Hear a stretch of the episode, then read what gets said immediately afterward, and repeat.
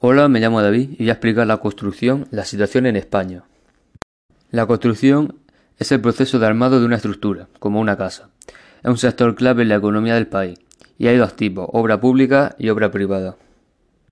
La obra pública, por sus sectores de construcción de infraestructuras y equipamiento, por ejemplo, hospitales, colegios, y pues se usa dinero de los impuestos.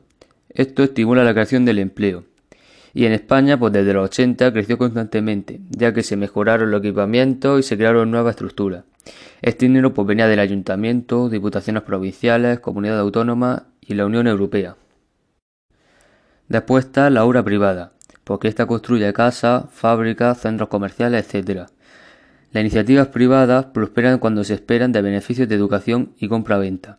En España, en 1990, la construcción de viviendas se convirtió en un gran impulsor del sector de construcción. Había cambios democráticos por mayor población joven y llegada de inmigrantes, y sociales por mayor número de hogares. Y con la facilidad de obtener una hipoteca hubo una demanda de viviendas y su construcción. Esta demanda también incrementó los precios de compra-venta. Ahora voy a explicar el estallido de burbuja inmobiliaria. Pues entre 1998 y 2007 se crearon miles de puestos de trabajo. Y en 2008 pasó la crisis financiera y afectó al sector y se detuvo su expansión y las promociones inmobiliarias se abandonaron. Y esto se llamó estallido de burbuja inmobiliaria.